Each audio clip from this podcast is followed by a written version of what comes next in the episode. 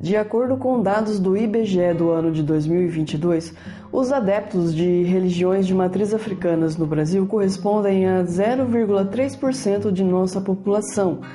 Desse total, 21,1% se autodeclaram pessoas pretas. Segundo a Ouvidoria Nacional de Direitos Humanos, vinculada à pasta do Ministério da Mulher no governo anterior, somente no ano de 2021 foram recepcionadas 571 denúncias de violação à liberdade de fé. E toda essa violência tem origem no racismo que impregna a sociedade brasileira. Não é segredo que no período de escravização dos povos africanos, a demonização de sua cultura e de suas práticas religiosas era invocada como ideologia para justificar a truculência do homem branco. Os europeus, invocando para si o fardo de civilizar o mundo, invadiam territórios e escravizavam pessoas ante o fundamento de que era preciso civilizá-los. Civilizá-los porque eles eram considerados selvagens só por ter costumes e tons de peles diferentes. E é justamente por acreditarmos que a melhor arma contra o preconceito é o conhecimento que o repertório desse mês vai trazer a resenha de um livro maravilhoso. E sim, eu estou falando de Macumba, de Rodrigo Santos. Eu sou Gisele Silva Rubim e convido você para essa conversa logo após a vinheta.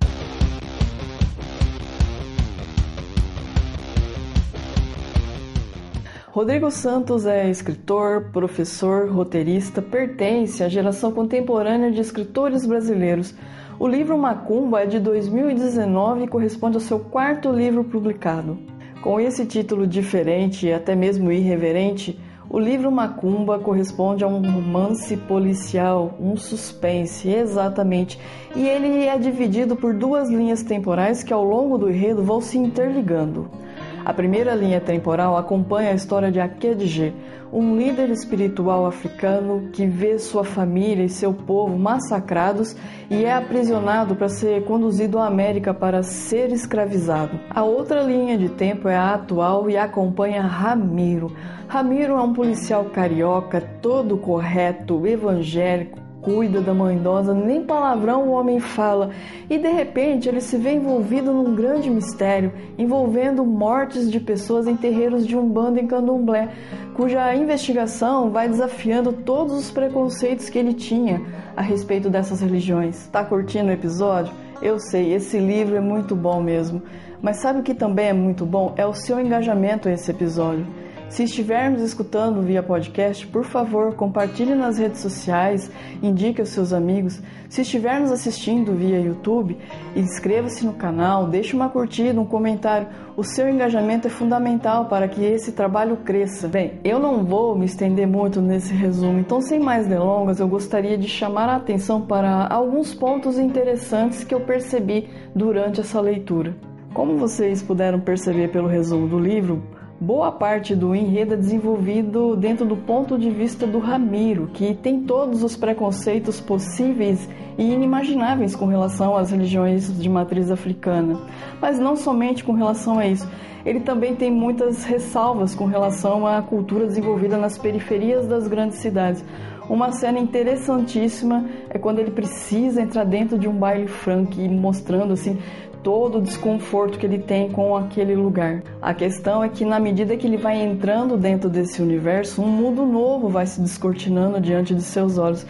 Principalmente porque ele se apaixona por Vanessa. Exatamente o que, que o amor não faz, não é?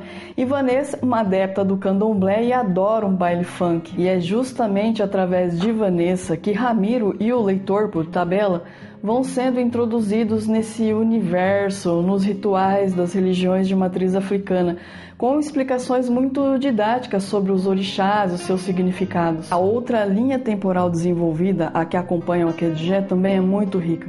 Isso porque o autor nos conduz a uma imersão dentro do cotidiano de uma tribo africana. Então nós entramos em contato com suas práticas, sua forma de pensar. E depois nós vamos acompanhando toda a violência do processo de escravização, que vai desde o massacre de povos, aprisionamento de pessoas, Uh, o transporte até a América e a escravização em si, o cotidiano de uma pessoa escravizada aqui no Brasil. A história ela é instigante e a linguagem é muito leve, muito próxima do nosso cotidiano.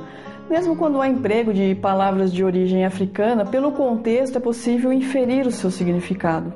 Em particular, essa obra me surpreendeu bastante isso porque eu não esperava aprender tanto sobre Umbanda e Candomblé num romance policial. Então fica aqui a dica para você que quer conhecer um pouco mais dessas religiões. Esse livro ele é muito interessante para ser usado aí como um início. Então é isso, pessoal. Eu agradeço imensamente a todos vocês que chegaram até aqui comigo nesse episódio.